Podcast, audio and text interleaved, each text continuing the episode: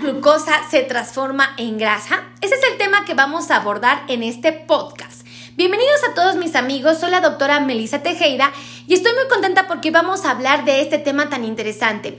Mucha gente que vive con diabetes desconoce que cuando comemos azúcar y sobre todo cuando nos excedemos tras su consumo, vamos a tener una tendencia a subir de peso.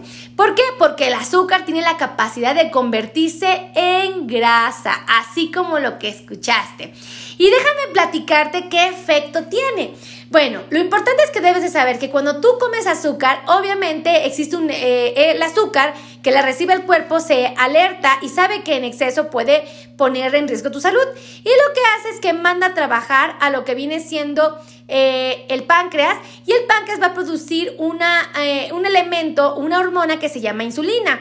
Esta insulina lo que hace es que convierte el azúcar en dos cosas. Una, la puede convertir en energía, que sería lo ideal, pero los excesos los va a convertir en grasa. El problema es que eh, una vez que convierte el azúcar en grasa, se empieza a almacenar en diferentes regiones del cuerpo. Abdomen, piernas, eh, naturalmente muslos, brazos, cachetitos, en la espalda, en múltiples regiones, obviamente en las pompis. El problema es que la insulina también tiene una característica muy interesante, amigos.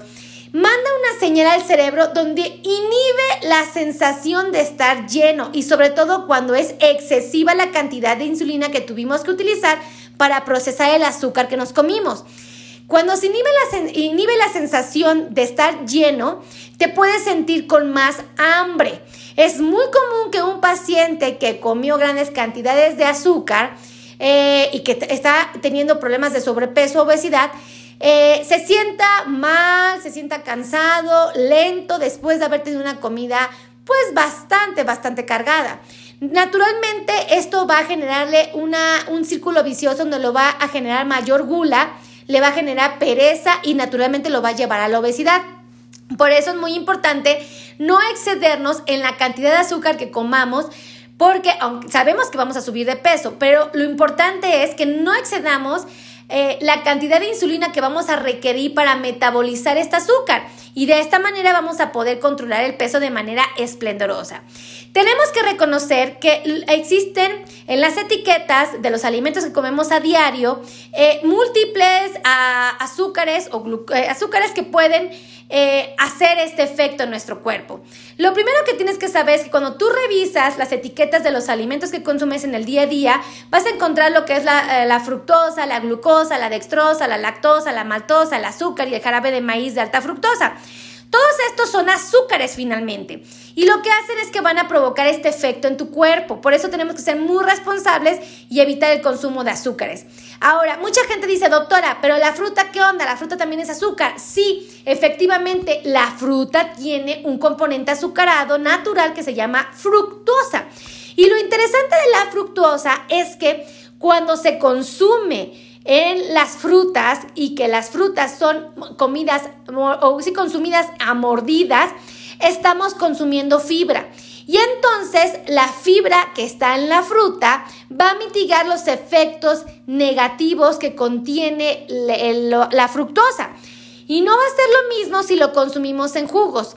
Si ustedes deciden tomar o comer frutas a través de jugos, pues definitivamente van a quitar la fibra, únicamente van a consumir el azúcar y van a tener efectos que no van a ser nada favorables para el metabolismo de una persona que vive con diabetes. Por eso es que han notado ustedes que todos los médicos y los trabajadores de la salud que trabajamos precisamente con pacientes que viven con diabetes, recomendamos que nuestros pacientes consuman fructosa, pero que sea a través de mordidas y jamás en jugos. De esta manera, van a obtener resultados esplendorosos y sus niveles de glucosa se van a encontrar de una manera más sencilla.